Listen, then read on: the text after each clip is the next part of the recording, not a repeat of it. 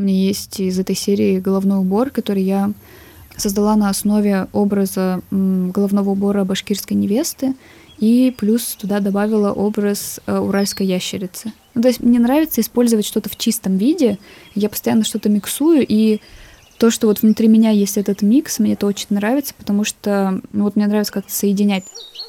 Когда я говорю про Урал, я в первую очередь не вижу в нем чего-то такого славянского, то есть именно кокошники, вот это вот все. А в голове я хочу сделать такую дырку э, сверху, и это будет обсерватория. То есть голова это будет портал в космос.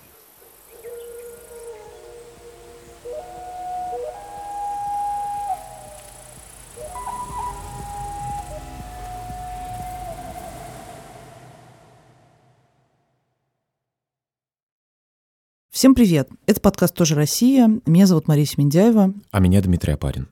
Сегодня у нас э, будет очень интересный разговор с художницей, которую зовут Алиса Горшенина. Алиса, на мой взгляд, одна из самых интересных современных э, русских художниц. Нам очень интересна Алисина идентичность. Нам нравится то, что она делает, и нам очень хочется с ней поговорить о том, откуда берутся эти образы, о том, как они возникают, и то, как в ее творчестве отражается, скажем так, новый русский стиль. Вот, а еще перед тем, как мы прям перейдем к разговору, мы хотим вам порекомендовать, кроме нас, если вам интересно то, о чем мы говорим, послушать подкаст Института «Стрелка».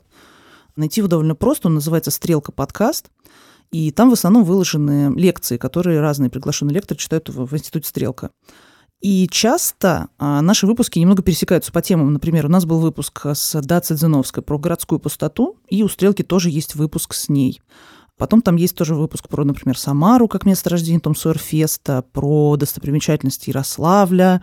В общем, подписывайтесь на них на всех удобных подкастинговых платформах, там же, где есть наш подкаст. И, в общем, ставьте лайки, поддержите, пожалуйста, это начинание, потому что таких подкастов не очень много, и э, они все достойны внимания.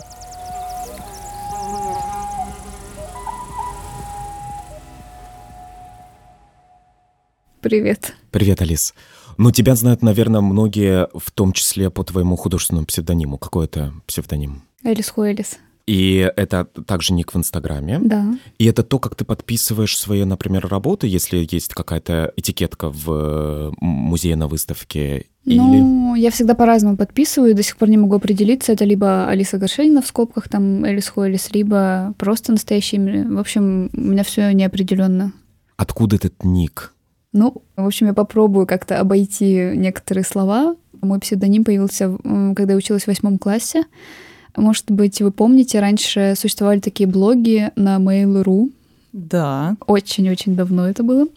Да. Вот. И я вела там свой блог.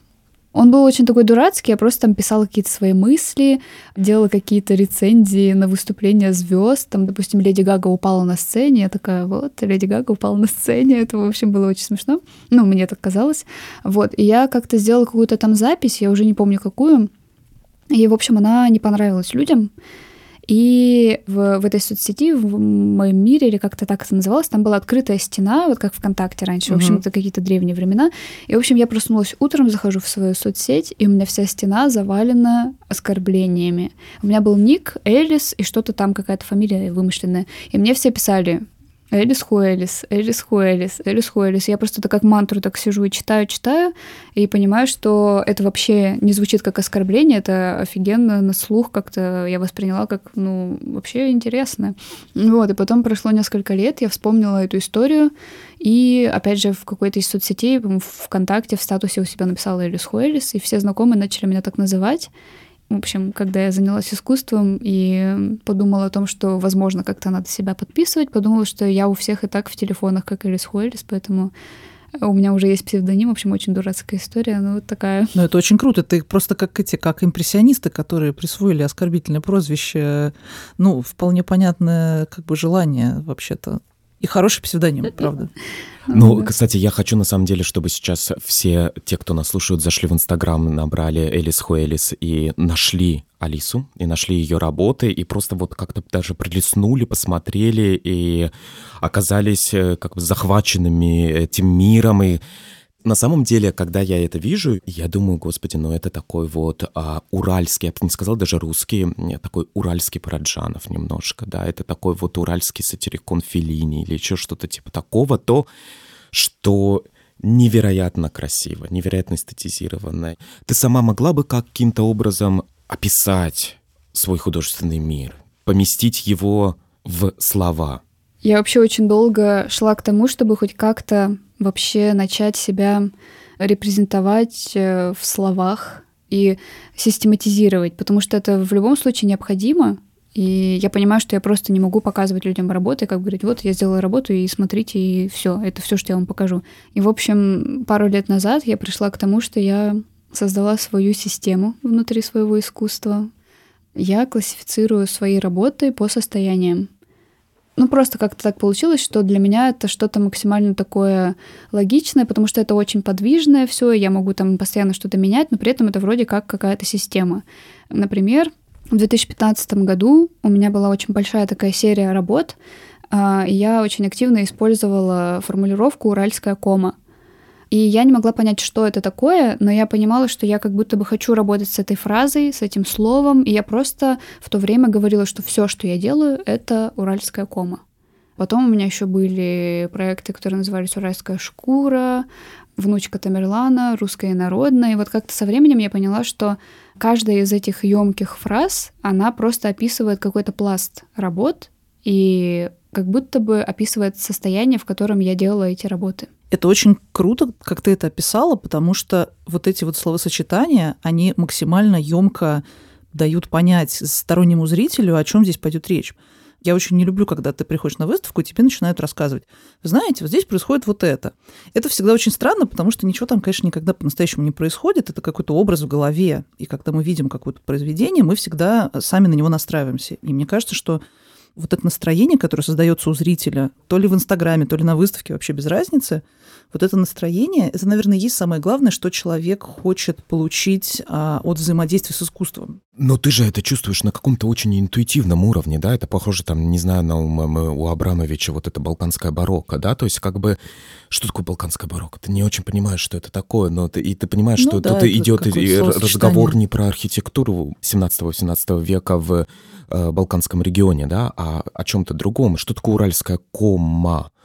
И каждый человек имеет какую-то свою интуитивную, эмоциональную, чувственное представление вот об этом словосочетании, которое не является штампированным, то есть которое он нигде больше, скорее всего, и не встречал. Ну вот, кстати, еще очень интересно, ты говоришь, вот надо как-то репрезентовать, нужно как-то словами объяснять. Вообще, мне кажется, у нас э, в русском языке в целом, и вообще в нашей русской культуре слишком много вот этой вот фиксации на тексте. Понятно, что без слов ничего не существует, но есть разные грани да, этого понимания. Ну да, еще есть язык современного искусства, как мне кажется, а он как раз-таки вот, э, в общем, язык, который я э, активно использую и говорю на нем. Я в 2018 году месяц жила в норвежской резиденции для художниц, которые работают с текстилем. И я туда очень случайно так подала заявку, и когда меня приняли, я поняла, что я не понимаю, как я поеду, потому что я вообще не знаю английского. И, в общем, у меня было 4 месяца, чтобы выучить язык, я попыталась это сделать, очень плохо. Приехала, и я каким-то образом смогла выжить. И вот я все это время, проведенное после резиденции, пыталась проанализировать вообще, что произошло со мной. Я очень сильно там поменялась э, за этот месяц. И я поняла, что все это время я общалась на языке искусства. И меня понимали, и я понимала других людей. Мы там жили четыре художницы, и вот я как будто бы в тот момент ощутила силу языка современного искусства, и я поняла, что действительно я могу на нем выражаться. У нас там был такой день открытых дверей в конце резиденции, когда пришло очень много людей, которые тоже не говорили по-русски, и мне показалось, что меня прям очень сильно поняли, без слов. Когда ты начала рассказывать, я подумала, что ты говоришь про другое, но ты говоришь про очень хорошие черты языка. Ну, то есть не невербальный язык ну бывает. Ну да, ты говоришь не в лингвистическом понимании язык современного искусства, а вот в этом образном и интуитивном понимании. Но мы с Машей оба подумали, конечно, о языке современного искусства, как пишут э, критические статьи, как пишут экспликации в музеях, и как говорят искусствоведы, критики, и, может быть, некоторые художники, от которых требуется в том числе очень часто зрителями, кураторами, не знаю кем. Я думаю, зрителями вот как раз не требуется. Ну, кураторами, может быть, но кураторы э, являются таким медиумом между художником и зрителем, поэтому, пожалуйста, давайте так вы как-то объясните, ну, гладко, ясно, плюс одновременно не банально. Это моя любимая тема, потому что я какое-то довольно длительное время писала про искусство, брала много интервью, и в том числе много писала про современное искусство. И есть две истории. Одна история, которая связана с тем, что раньше у меня была очень серьезная проблема с тем, что я не понимала, почему все стремятся усложнять эти тексты. Ну, то есть мы все знаем, когда ты приходишь на выставку, ты видишь там какую-нибудь экспликацию к работе, и там написано что-то такое с пятью причастными оборотами, с очень сложными какими-то терминами, которые вызывают у тебя желание залезть в словарь. И ты думаешь, окей, как бы хорошо, я ничего не поняла, ну ладно. И мало того, я помню, что какое-то время я сама занималась тем, что я писала какие-то короткие описания к выставкам, и тебе сложно не скатиться в это, потому что на самом деле это такие штампы. И я помню, что я однажды у своей коллеги, она тоже журналистка, довольно известная, я у нее спросила, как ты считаешь, а вот почему бы нам всем не начать писать вот проще? Почему бы нам вот перестать использовать эти слова? Она мне сказала, Маш, а что ты добиваешься? Ты хочешь, чтобы все, значит, поняли, что нашу работу так легко делать, что это типа вот такая какая-то ерунда, да, которую ты вот просто можешь взять и написать про современное искусство. Я тогда очень поразилась. А вторая история заключается в том, что я однажды брала интервью у Терезы Мавики, которая глава VAC, а, Фонда современного искусства. Тереза очень умный и интересный человек, и она сказала, что она вообще не приемлет выражение «современное искусство». Она говорит, ну вот что такое современное искусство? Ну в смысле, любое искусство современное. Вообще надо говорить просто искусство. Люди занимаются не современным искусством, люди занимаются просто тем, что они создают произведения сейчас, сегодня, это наши современники. В России еще есть очень большая проблема, потому что наверное, в какой-то момент просто большинство людей, которые в нашей стране занимались современным искусством, назовем актуальным искусством, как оно тогда называлось в 90-е годы, они были очень академические люди, они очень любили вот, ну, там, не знаю, Виктор Мизианы, например, да, или там другие люди, они очень любили вот эту всю вот терминологию, им это очень легко давалось, они сами были такими академическими э, людьми.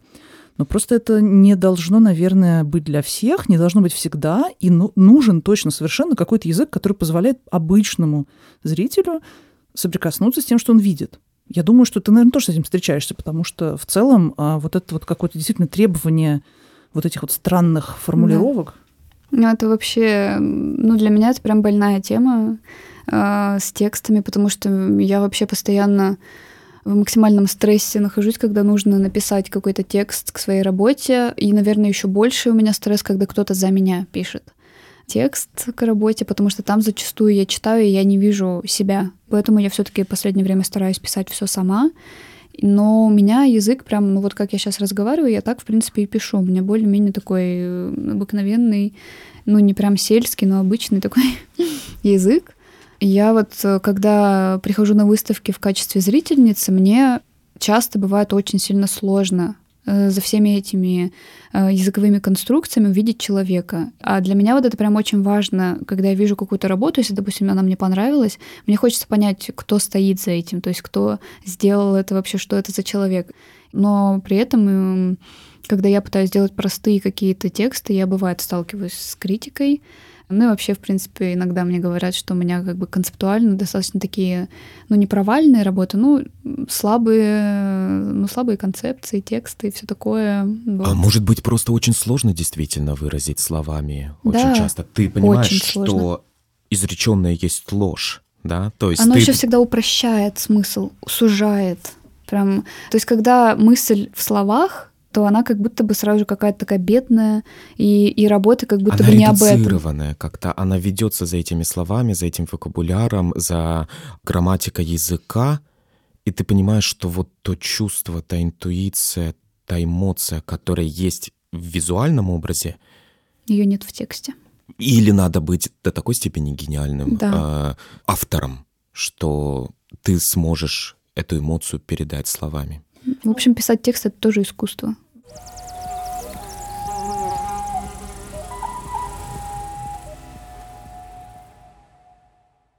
Твои состояния имеют очень часто региональную или этническую какую-то спецификацию.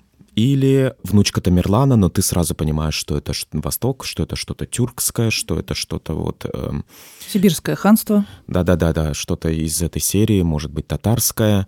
Вот. Уральская кома — это региональная, а русское народное, тут вообще понятно. Что такое для тебя вот это региональное этническое? Ты черпаешь в этом вдохновение какое-то, ты как-то это по-своему осмысляешь? Я, в принципе, всю жизнь живу на Урале, и на Урале я стала художницей, и на меня, как мне кажется, это место ну, каким-то образом повлияло. И у меня бывали такие периоды, когда я пыталась проанализировать вообще, насколько место влияет на то, что я делаю. И вот, кстати, я говорила про резиденцию. Вообще туда нужно было подавать четкие проекты, а я сказала, что когда подавала заявку, что вот мой приезд в Норвегию, в резиденцию, это и есть мой проект, потому что я хочу понять, насколько будет отличаться мое искусство, создано в другом месте. То есть вот я себя убираю с Урала, то есть убираю от себя вот эту э, привычную какую-то атмосферу, и вот я хотела понять, насколько оно будет иным. И оно действительно было иным. Хотя, когда я уехала из резиденции, мой вердикт был, что местность на меня не влияет. Сейчас, спустя годы, я анализирую, и там прям очень сильно видна разница, но я, видимо, в моменте не смогла этого как-то понять, увидеть, проанализировать. Ну, то есть у меня есть убеждение в том, что если бы я, допустим, жила в Москве, мои работы были бы абсолютно иными, это было бы что-то другое. То есть... А что уральского в твоих работах? И на Урале, Урал огромный, ведь ты говоришь о Екатеринбурге, ты живешь в Екатеринбурге нет, сейчас? Нет, нет? я живу в Нижнем Тагиле. А, да. Угу.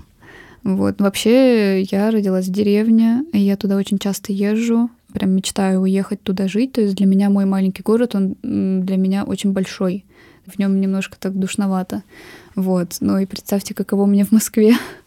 У меня лично был такой опыт, что после вот нашей вынужденной изоляции в прошлом году я пожила какое-то время вне Москвы, и у меня, может быть, и были такие мысли, что надо так попробовать сделать. Я так не делала. И тут я внезапно это попробовала и поняла, что я родилась в Москве, всю жизнь живу в Москве, и, в общем, сейчас здесь тоже нахожусь, и мне совершенно не нужна Москва сейчас для того, чтобы что-то делать с собой, со своей жизнью, со своими какими-то идеями.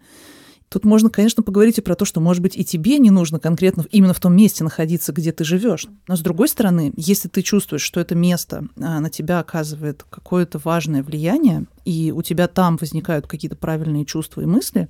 А я еще хотела добавить, что для меня в первую очередь Урал это про комфорт. И вот мне важно создавать свое искусство в комфортной именно для меня среде. И это вот место для меня прям максимально какое-то как будто мое болото и прям благоприятная атмосфера для того, чтобы создавать свои работы. Интересно узнать, что это за деревня. Расскажи, что это за деревня. Деревня называется Якшина. У нее татарское название от Якши, э, означает «хорошо». В целом, как бы это не татарская деревня, это деревня Уральская. Она тоже находится на Урале, просто чуть подальше от моего города, в Ирбитском районе. Это такие прям далекие места. Но я там на самом деле жила очень мало, всего 6 лет. Но на меня повлияло даже не время, вот когда я жила именно в деревне. Просто когда мы уехали в город с родителями, я потом каждое лето возвращалась назад э, к тете. Э, вот, и у меня там еще бабушка жила. И, наверное, вот это время, когда я проводила там лето, это как-то больше на меня повлияло, потому что тогда я начала замечать вообще деревню, потому что я поняла разницу между жизнью в городе и жизнью в деревне. Когда я жила в деревне, я мечтала на вертолете улететь в Нижний Тагил. У меня была такая детская мечта. И вот я помню, когда я переехала в город, Тагил для меня был просто мегаполисом гигантским. Я боялась ездить в маршрутках. Когда мы садились с мамой в маршрутку, я калачиком вот так вот сворачивалась, потому что мне казалось, что мы сейчас разобьемся. То есть я прям была как каким-то диким зверем таким, которого вывели в какую-то такую очень непривычную атмосферу. Меня там закрывали дома, потому что все уходят на работу, сестра в школу, меня закрывали в девятиэтажке, и я чувствовала, что я нахожусь в какой-то коробке просто бетонной. И ну, блин, это просто была какая-то абсолютно новая атмосфера. Это был не тот Тагил, к которому я ездила в гости, когда еще жила в деревне. Мне кажется, у меня еще в детстве возникла ностальгия по деревне, и поэтому каждое лето я туда возвращалась и очень хорошо себя там чувствовала. Вернемся к тому самому вопросу. Мы не довели его как-то. Что же уральского? Как тебя это вдохновляет? Но мне кажется, у меня как-то это немножко бессознательно все. То есть э, понятно, что Уралом пропитана каждая клеточка моего искусства, но У меня как бы не получается так, что я исследую, допустим, э, какую-то историю Урала и на основе этого делаю свои работы. Я просто там живу, и вот поэтому он как-то, как мне кажется, отражается в том, что я делаю. То есть и деревня у меня уральская, и в целом это все. Но у тебя есть вот эта внучка Тамерлана. Почему вдруг ты решил это сделать? Что тебя сподвигло? Как ты ухватила вот эту восточную интонацию? Это вообще э, такая тоже личная очень история. В общем, у нас в семье была загадка всегда. Это дедушка по папиной линии. Мы никогда не знали, кто он, но глядя на папу, мы понимали, что человек не славянской внешности 100%, и мне всегда было интересно даже не сам человек, а вообще, кто он по национальности, вообще, э, что он мне дал. И мы постоянно с сестрой фантазировали, кем он может быть, перебирали разные национальности. И вот отсюда, наверное, эта фантазия внучка Тамерлана, что он мог бы быть каким-то там родственником Тамерлана. И, в общем, если не ошибаюсь, в 2016 году мы его нашли. Папа его не видел 52 года, то есть он его вообще не видел. И мы нашли его в Башкирии. Он жив был? Он жив, он и до сих пор жив. Просто бабушка, она никогда не рассказывала, было очевидно, что это какая-то для нее очень большая такая трагедия, личная боль, потому что там, ну, какая-то такая трагичная любовь, у него другая семья и все такое, и она никогда не рассказывала. Мы там находили э, фотографии, где он вырезан э, со снимков, вот, и она за год до своей смерти почему-то моей маме сказала, как его зовут и где он живет. Мама каким-то образом смогла его найти. Мы даже раздобыли его телефон. Состоялся один телефонный разговор, папа с ним поговорил, и все. И как бы мы поняли, что ну, этот человек живет вообще другой жизнью, он никакого отношения к нам не имеет, э, не хочет общаться. Мне было все равно, мне было важно, что я узнала, что он из Башкирии. И единственное, что я хотела, чтобы он мне рассказал о том, кто он, из чего он состоит, в общем, вообще, кто он такой. Но и... он башкир. Ну, вот неизвестно, но походу башкир. Ну, по, по имени ведь, фамилия можно да, понять. Да, его зовут, у него фамилия Газизов, то есть я могла бы быть Газизова Алиса. Я ездила в прошлом году в экспедицию в Башкирию, потому что мне как-то хотелось вообще понять, как-то познакомиться с культурой, но, к сожалению, мне кажется, из-за какой-то вот русификации Башкирия не выглядит как Башкирия, если можно так сказать. Ну, то есть там обыкновенные русские города, Уфа, допустим, мало чего там башкирского. Я нашла, и даже в музее национальном как-то мне не хватило чего-то башкирского, так скажем. Но, тем не менее, а, вся эта история на мне очень сильно отразилась, и я а, начала как-то пытаться понимать вообще, что во мне намешано, и как бы на данный момент я понимаю, что у меня есть какие-то славянские корни по маминой линии, есть башкирские, ну, скорее всего, башкирские на 90%, и есть и уральские корни, потому что наша семья, в принципе, очень давно живет на Урале, а на Урале это могут быть вообще какие угодно народы, ханты, манси, в общем, марийцы, возможно. А вот это состояние внучка Тамерлана и эти работы, они были созданы после телефонного разговора с дедушкой и после того, как э, твоя семья нашла дедушку, или до? Там есть разные работы, были работы и до. То есть э, вообще мне всегда до того, как я могу что-то узнать, нравится пофантазировать и попредставлять что-то самой. И у меня получилось так, что когда я вообще не знала, кто мой дедушка, я фантазировала, кем бы он мог быть, и создавала какие-то работы. Затем, когда я узнала, что он живет в Башкирии, я намеренно не стала изучать башкирскую вообще культуру и начала просто придумывать, а как бы я ее могла представить. И у меня есть несколько работ, когда я фантазирую, просто как-то пытаюсь придумать какой-то образ, а потом я съездила в Башкирию, и у меня уже после этого появились работы, которые как бы уже, можно сказать, основаны частично на каких-то таких традиционных башкирских вещах. Например, у меня есть из этой серии головной убор, который я создала на основе образа головного убора башкирской невесты и плюс туда добавила образ э, уральской ящерицы. Ну, то есть мне нравится использовать что-то в чистом виде, я постоянно что-то миксую, и то, что вот внутри меня есть этот микс, мне это очень нравится, потому что ну, вот мне нравится как-то соединять. То есть мне нравится, что я могу соединять э, что-то славянское с чем-то таким тюркским тюркским, боже мой, сложное такое название. В общем, это все очень интересно. Я до сих пор это все пытаюсь изучить и понять. А что невеста для тебя? Вообще это важный какой-то образ для тебя, да? Да, я, кстати, почему-то сегодня об этом думала. И я подумала сегодня о том, что я очень рано вышла замуж. Я вышла замуж просто так. Мы просто так решили с мужем, давай поженимся, ну давай. Вот. И я помню, я тогда была еще как будто бы на каком-то начальном пути в своем искусстве.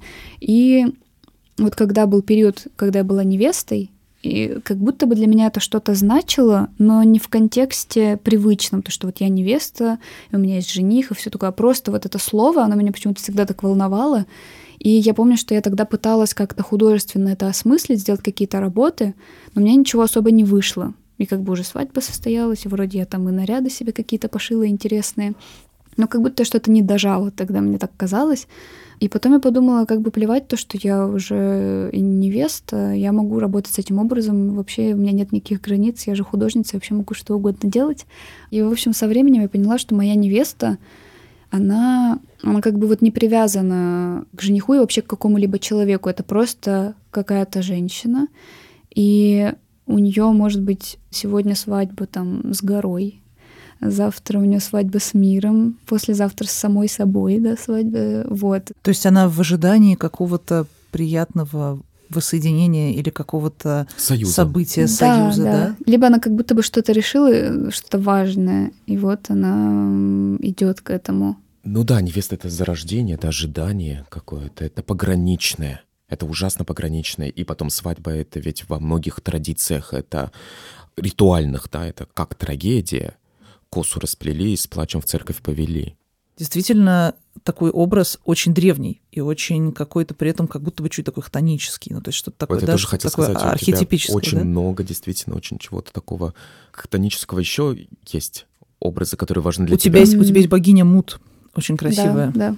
На, у ну, Алисы, это, Алиса это древне, древнеегипетская уже. Да, очень красиво. Мне просто богиня. очень нравится древнеегипетская мифология, и вот моя любимая богиня Нут. Меня просто действительно завораживает, а мы с Димой, наверное, на разные голоса сейчас про это говорим, меня очень завораживает в твоих работах именно вот это сочетание самых разных удивительных мотивов, которые, в принципе, кажутся как будто бы относящимися к каким-то конкретным да, временам, к каким-то конкретным вещам, но при этом ты их так интересно совмещаешь, что у тебя получается что-то совершенно новое. У меня вот на самом деле на фоне этого возник вопрос про условную русскость в этом всем. Потому что вот, например, а, ты используешь вот как раз русская народная работа, которая была на Тринале в гараже, у тебя там три такие маски с кокошниками, и вот кокошник, а, наличник, там просто прям, как, знаешь, как на экспо на каком-то, да, вот такой вот, это Россия. Мне возник вопрос, не возникает ли у тебя, знаешь, какой-то вот внутренний вот какой-то проблемы в связи с тем, что ты как будто присваиваешь эти образы. Потому что мне очень сложно, например, про себя сказать, ну, то есть я говорю там, когда меня спрашивают, ты откуда? Я говорю, я русская. Все такие, а, окей. Ну, то есть я имею в виду, что я из России. А, но у меня нет ощущения внутри, что я какая-то русская, которую можно надеть кокошник, потому что, ну, как бы не идет мне кокошник, я вообще без него. Ты это русское рассматриваешь как часть какой-то большой картины. Или mm-hmm. для тебя это, например, связано с Уралом. Я думаю, больше с Уралом, на самом деле. То есть для тебя уральское — это русское? Ну, кстати, вот если говорить про триеннале, наличники, то там уральские как раз-таки. Они там из города Кушва, а это самый уральский город можно так сказать. Не знаю, почему-то, да, для меня это что-то уральское, хотя при этом, когда я говорю про Урал, я в первую очередь не вижу в нем чего-то такого славянского, то есть именно кокошники, вот это вот все но я не чувствую, что я это себе присваиваю. Э, я чувствую, что я могу работать и с этими образами, и вот с башкирскими, допустим. Я могу ну, не то чтобы официально как бы об этом заявлять, но по сути, да. Ну, допустим, я когда сделаю генетический тест, я думаю, что я вообще смогу официально э, всем говорить, с какими культурами я теперь могу работать. Вот, потому что я считаю, что, наверное, с теми культурами, которые ко мне не относятся, я должна работать как-то иначе. Ну, то есть ты считаешь, что все-таки культурная апроприация, да, и вот, да. Это, вот, вот эта вся история, это важно? Mm. То есть мы не можем просто брать образы ну, китайских ну, я императриц думаю, да. эпохи Мин и типа просто. Я думаю, это все должно быть как-то очень гармонично и как-то аккуратно сделано, чтобы это не выглядело действительно как э, просто какое-то использование этих образов. Но я думаю, что славянские образы я ну, вполне себе могу использовать, потому что действительно во мне это есть.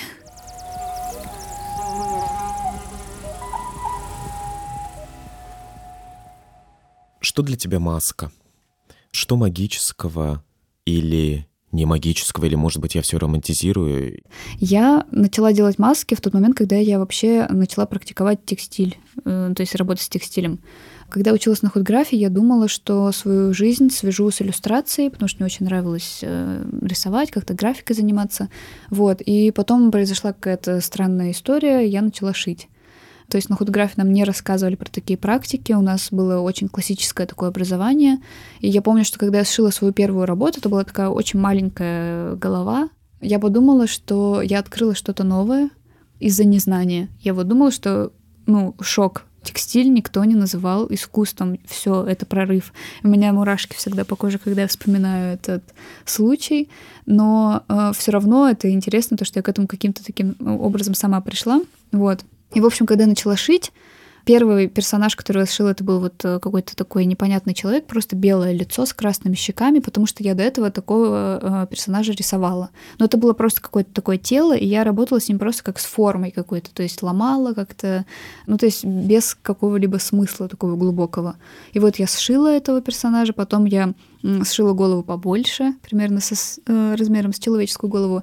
И моя третья работа такая гигантская полутораметровая маска, вот это вот лицо — и это как бы мои текстильные амбиции, как мне кажется. Вот я, я увеличивала размер. Они я... разрастались тогда да. постепенно. Но мне просто хотелось всем показать, что я шью, что я вот до этого дошла. И я подумала, ну а куда дальше увеличивать вот этот размер? Типа, что я пытаюсь сделать? Типа, ну, куда это идет?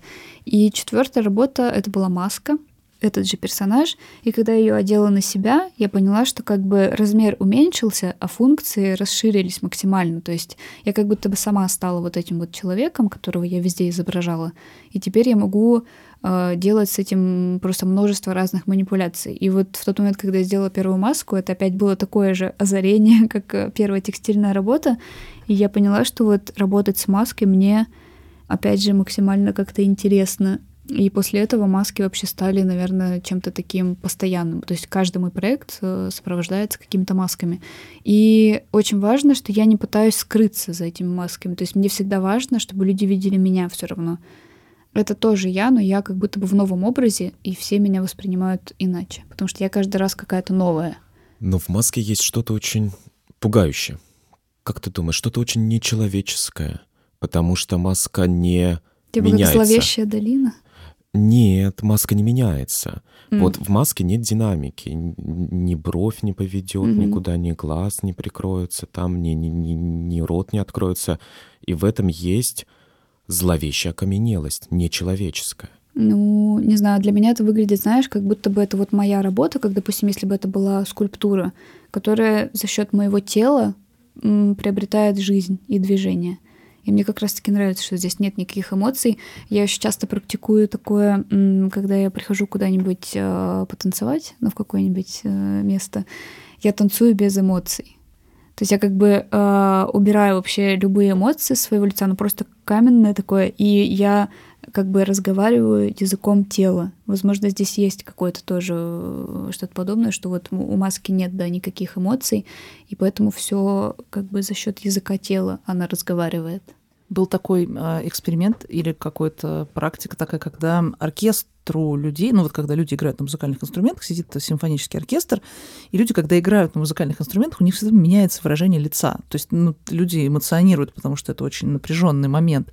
И, в общем, мы всем то ли маски надели, то ли что-то такое, чтобы скрыть эти эмоции. И как вот тогда будет восприниматься, то есть ты смотришь этот э, все равно симфонический концерт, но ты не видишь эмоций на лицах, это совершенно другое ощущение. Вообще, в принципе, когда мы убираем что-то привычное из обычной нашей жизни, у нас внезапно мы понимаем, насколько мы зависим от этих эмоций, насколько мы вообще на них ориентируемся. Это очень интересно. Я вспомнила, что у тебя была вот эта очень, к сожалению, не была и не видела вживую, у тебя была какая-то очень красивая работа как раз в твоей родной деревне а во время Уральской биеннале какой-то вот из предыдущих. И там была вот эта фотография, где у дома есть глаза, во-первых, такой дом с глазами, которые сделаны такие объемные. И еще там были какие-то персонажи, там были вот эти маски тоже. И мне показалось, что это настолько крутой образ вот это, ну, как бы вот как вот заброшенного дома старого, да, откуда выглядывает что-то такое, что ты не можешь понять, что это кто это вообще, но при этом ты чувствуешь эту душу, и это очень круто, это очень красиво. И мне захотелось э, себе, не знаю, везде распечатать. Там была одна фотография, где еще ты идешь, как так спиной, там сфотографирована вообще гениальная фотография абсолютно. Это вообще моя любимая выставка до сих пор. Я хочу ее как-нибудь переплюнуть уже в будущем, потому что невозможно. Это был 2019 год, а я все как будто бы ничего и лучше не сделала. Ну, не так много времени прошло, знаешь, и к тому же год был тяжелый. Два года уже. Просто мне кажется, что вот это вот а, действительно вот эта вот работа с а, какими-то реальными объектами, с какими-то реальными местами, вот эта вот привязка к конкретному месту, она очень интересна и очень сильна. И очень мало кто с этим работает, потому что как будто бы у нас принято, что художник, он такой человек, немножко такой, да, интернациональный. Он такой, как он ездит сюда, ездит туда, смотрит сюда, смотрит туда. Но у тебя получается вот аккумулировать именно какую-то вот эту вот конкретную идентичность. И очень интересно, как это получается. И очень хочется съездить посмотреть, очень хочется как-то вдохновиться тоже.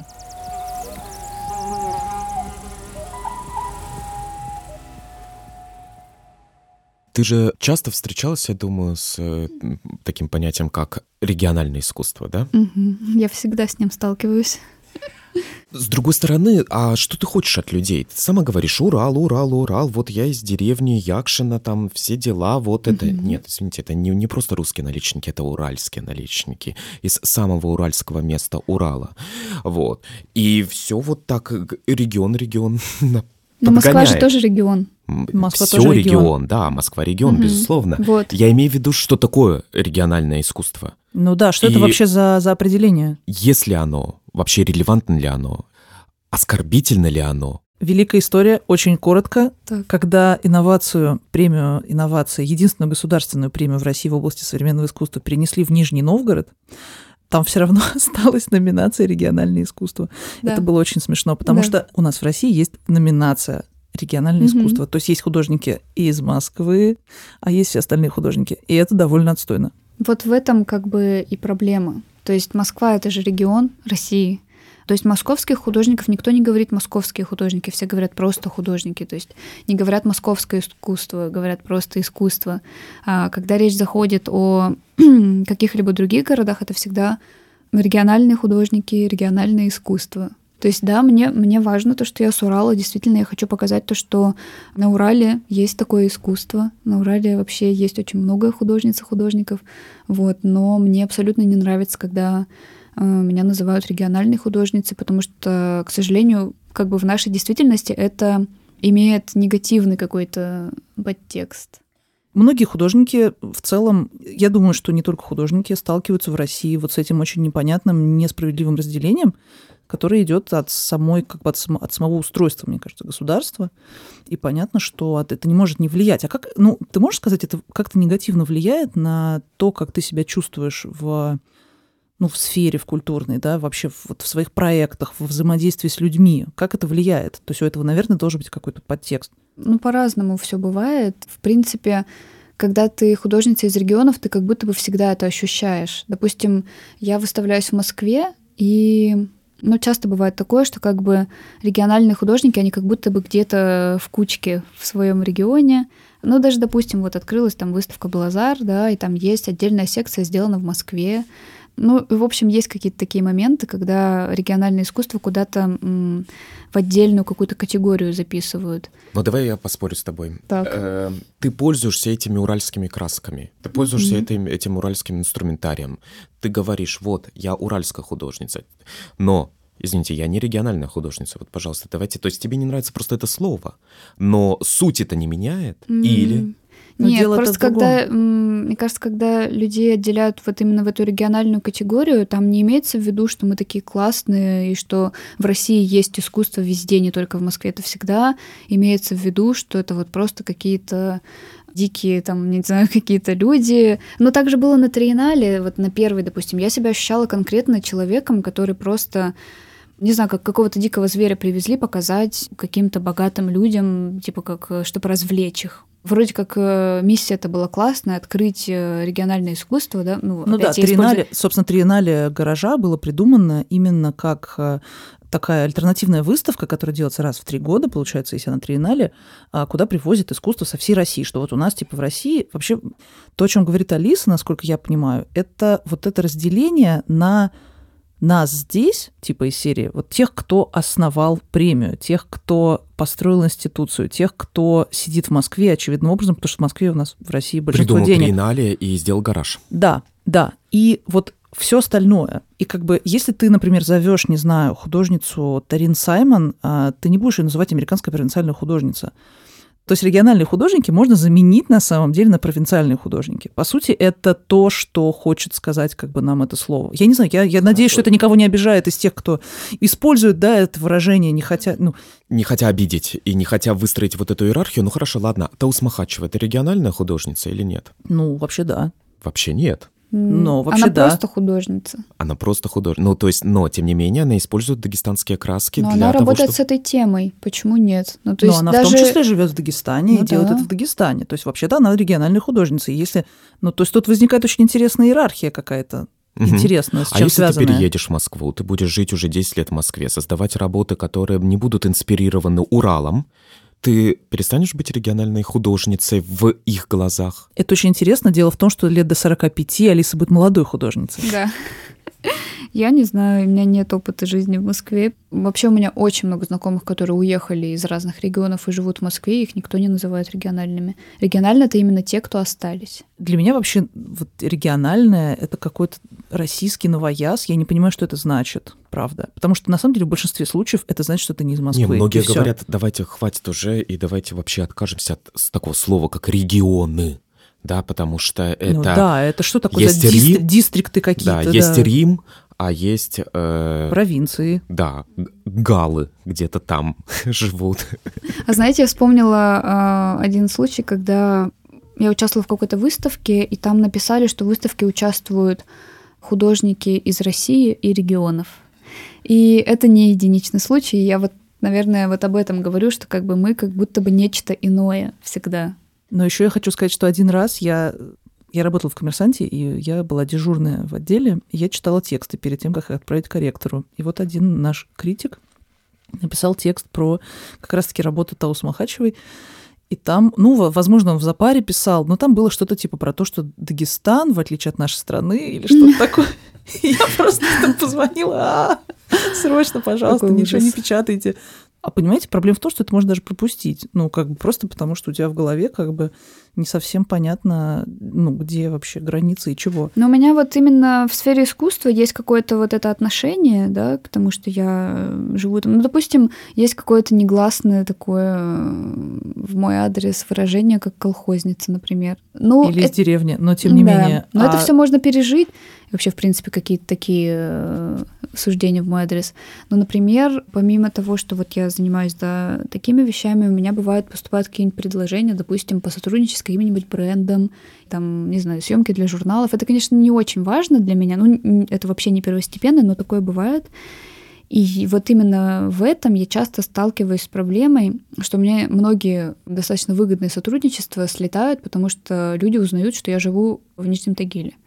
И как бы для меня не проблема куда-то приехать. Мне бывают открытым текстом говорят, ой, нет, извините, нам нужны люди из Москвы и из Питера. А я, не, как, пон- Чудовищно. как, как это вообще? а я не понимаю, в чем разница. И То есть, ну Я просто тоже е- не понимаю. ну, просто, к сожалению, до сих пор существует э, суждение, что искусство, созданное в регионах, оно немножко низшего качества. И вообще, в принципе, мне очень часто задают вопрос, почему ты не переезжаешь, и меня он максимально выбешивает просто. Алис, почему не переезжаешь? Потому что мне нравится жить Ты даже хочешь уехать из Нижнего Тагила в Якшино. Ну, в Якшин, наверное, у меня не получится, к сожалению, уехать. Я э, сейчас подыскиваю себе место в пригороде. Думаю, что я перееду куда-то ближе к природе, потому что для меня это более комфортное что-то.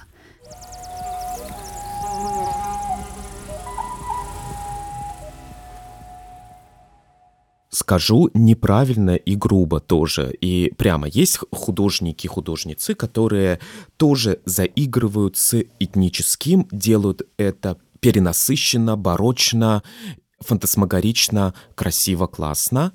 Ты самая известная, я думаю, из... э, ну, если мы говорим о России.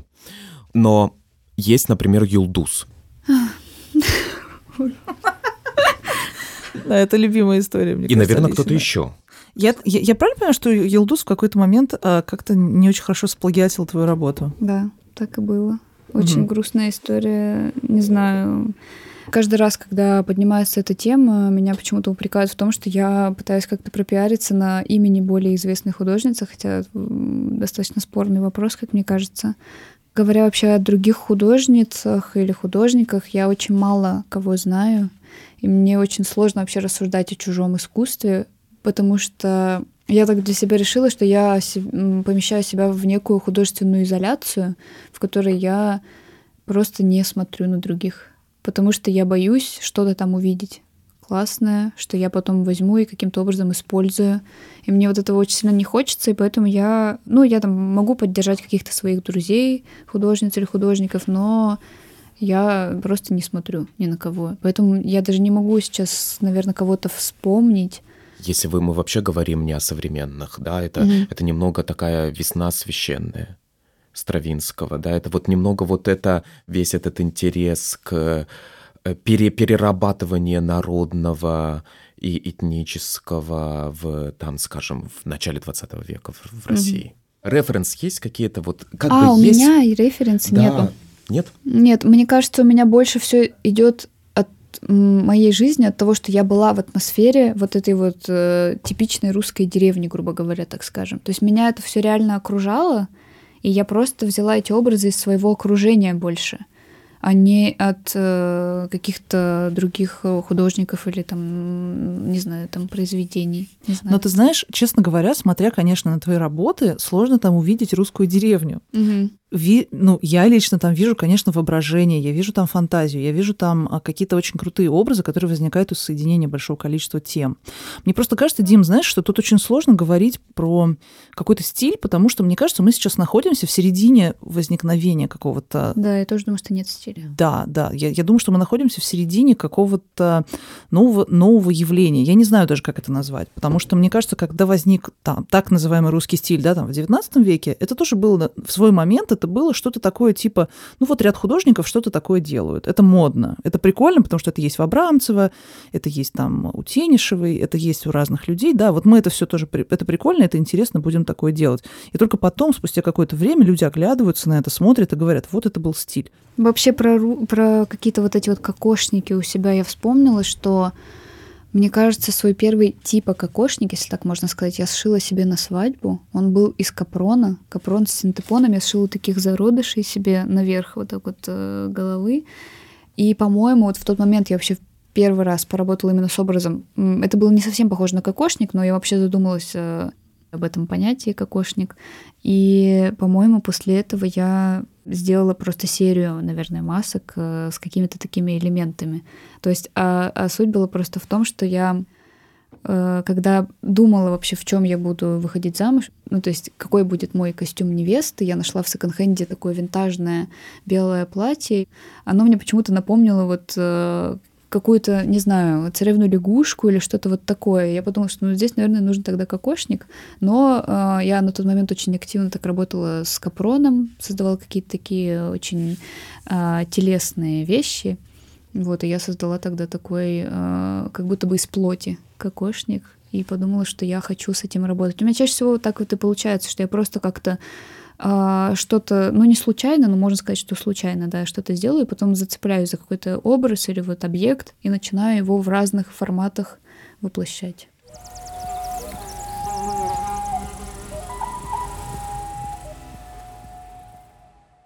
И вот, Алиса, расскажи, пожалуйста, у тебя есть какая-то идея сделать проект вот рядом с Нижним Тагилом, да, или в твоей родной деревне Якшина. И вот расскажи, пожалуйста, что это за идея?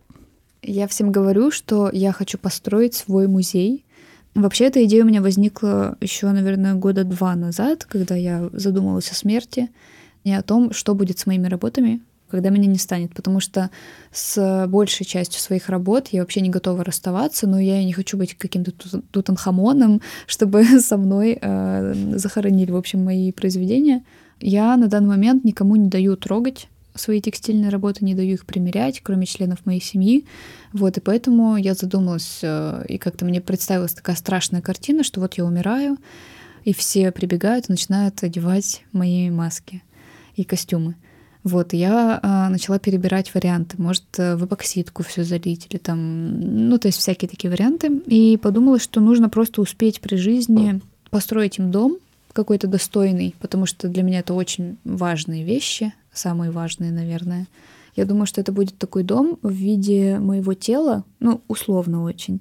Сверху такая голова и э, что-то такое очень плавное. То есть э, это как бы такая, что-то вроде метафоры э, о том, что я сохраняю внутри себя свои работы, а в голове я хочу сделать такую дырку э, сверху, и это будет обсерватория. То есть голова это будет такой портал в космос.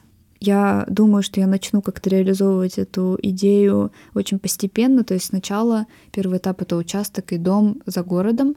Я хочу создать такое место, в которое бы смогли приезжать люди, в котором они смогли бы, допустим, останавливаться, знакомиться с моими работами.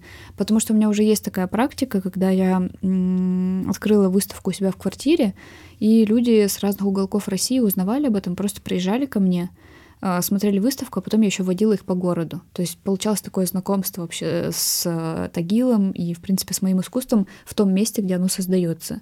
И вот мне хочется сделать что-то подобное, но в более каком-то таком естественном, благоприятном для меня месте. Я думаю, что это вот э, что-то такое за городом, какой-то дом. И назову это место уральской точкой притяжения.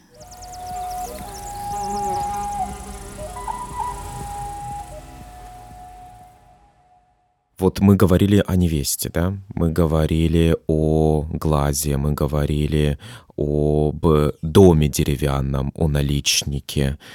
Что еще? Какой есть вот такой вот образ, который очень важен для тебя? Ну и вот, допустим, солнце. Я, в общем, часто перебираю свои старые рисунки, не только, а, допустим, прошлых лет, а еще прям древнедетские, я их называю. И, в общем, я как-то зацепилась за образ солнца. Я раньше его рисовала то есть просто лицо, ну потому что я ребенок, вот, а вместо лучей косички с бантиками. И мне так понравилась эта интерпретация, да. И не знаю, ну и просто вот опять этот образ, который у меня остался в голове. Естественно, я сейчас ни, нигде не изображаю там прям солнце с косичками, но вот я с этим образом работаю. А луна такой символ, который у меня, наверное, тоже часто очень встречается. И у меня с ним просто очень много чего связано. Ну, то есть Луна для меня это что-то про космос. Я очень увлекаюсь э, астрономией, но опять же я, мне кажется, очень поверхностно этим всем увлекаюсь как художница. То есть просто считываю какие-то образы, вот, э, иногда делаю какие-то псевдонаучные проекты. Это мое любимое вообще занятие. Вот, и я, кстати, когда э, закончила школу, хотела поступить в космологический институт, в Самару, по-моему. Вот. Но у меня вообще не было талантов э, в области физики, и поэтому я решила, что я буду работать с темой космоса, но в искусстве. Вот. Поэтому периодически я как-то к этой теме обращаюсь. У меня есть проект, который называется «Первая женщина в космосе», и я сейчас хочу его как-то переименовать. Вот, и я думаю, что либо я назову его вторая женщина в космосе, или, может быть, просто женщина в космосе. Вот, и там у меня такой образ, в котором я рассуждаю об одиночестве, моем личном. И я там постоянно помещаю себя. Ну, в основном этот проект состоит из цифровых фотоколлажей, и я там как-то себя помещаю в какое-то космическое пространство. Чаще всего я там просто одиноко лежу где-нибудь на Луне или на какой-нибудь другой планете и смотрю, как все замечательно живут на Земле или что-то такое. В общем, вот такой образ. Но еще здесь э, моя какая-то, наверное, мечта детства, э, потому что я всегда мечтала полететь в космос. Может быть, вы знаете, да, что, по-моему, в 2023 году 8 деятелей искусств полетят в космос при поддержке Илона Маска и японского миллиардера. А, его зовут Юсаку. Он создал такую программу, в которой вот он решил полететь вокруг Луны, и с собой он возьмет 8 разных деятелей и культуры, то есть там будут и художники, и там а, музыканты, в общем, все-все-все. В общем, он объявил об этом в 2018 году. Вот, в тот день, когда мне приснился сон, я, конечно, не люблю такие, ну, как сказать, я не верю в какие-то совпадения, но, в общем, мне в тот день приснился сон, я была в резиденции в Норвегии, о том, что люди открыли другую землю, она была плоская и вся в зелени, и люди решили, что эта земля будет какая-то более идеальная, чем та, на которой мы живем, и туда в первую очередь решили отправить деятелей культуры, чтобы они там Все подготовили. Да, развивали искусство. И, в общем, мне позвонили, сказали, что вот тебя выбрали, еще там одного куратора с Урала. Вот. Я говорю, блин, я не могу, я в резиденции в Норвегии, но, может быть, я успею вернуться. Мне говорят, ну нет, там время иначе летит. И, в общем, какой-то такой дурацкий сон. И я просыпаюсь, и мне мой муж скидывает информацию, говорит, знаешь, что тут набирает людей в космос. Но отбор я не прошла. Я подалась полностью во все там, куда только можно было, отправила заявки, но я, к сожалению, не прошла. И мне очень грустно. Ну, в смысле, мне кажется, что когда я говорю вообще вот об этом, то, что я хочу полететь в космос, это выглядит, как будто бы я ребенок, который, типа, ну просто это какие-то мечты, а я прям очень сильно действительно хочу этого. То есть это какая-то для меня мечта более... Я как будто ее физически ощущаю, что ли. Не знаю, это не как-то мечта кита увидеть. Хотя кита более реальная мечта, наверное, его можно увидеть. Это вообще просто. Слушай, но мне кажется, что если они слетают, и впоследствии, а, в принципе, такие полеты станут какими-то более доступными, что все к тому, вероятно, идет, если у нас не будет на Земле какого-то чудовищного коллапса. Mm-hmm. Я думаю, что это все не так уж и сумасшествие. А до этого я пыталась отправить свою работу в космос. Я писала в Роскосмос и всяким космонавтам, русским и нерусским, возьмите, типа, мою работу в космос. Мне никто не ответил. Это ужасно интересно, конечно. И я понял, о чем ты говоришь, когда ты сказала, я хочу полететь в космос, и что это не детская история какая-то, и что это не банальная какая-то фраза, а вот что вот, ну, почувствуйте вот это желание. Я не хочу полететь в космос, меня это не, не интересует, но я вижу вот твое желание, что оно какое-то очень, что оно не праздное, и, иначе бы ты не писала всем космонавтам, иначе бы ты не заполняла эту заявку на полет в космос вместе с другими восьмью деятелями искусства. Алис, спасибо тебе большое за эту беседу. А, надеюсь, что а, тебе было так же интересно, как нам. Приезжайте. Хорошо. Спасибо, что слушали нас. Это был подкаст «Тоже Россия» Дмитрий Апарин и Мария Семендяева. Подкаст нам также помогают делать продюсерка Лиза Каменская, редактор Семен Шишенин и звукорежиссер Павел Цуриков. Также наш инстаграм ведет Софья Юкина.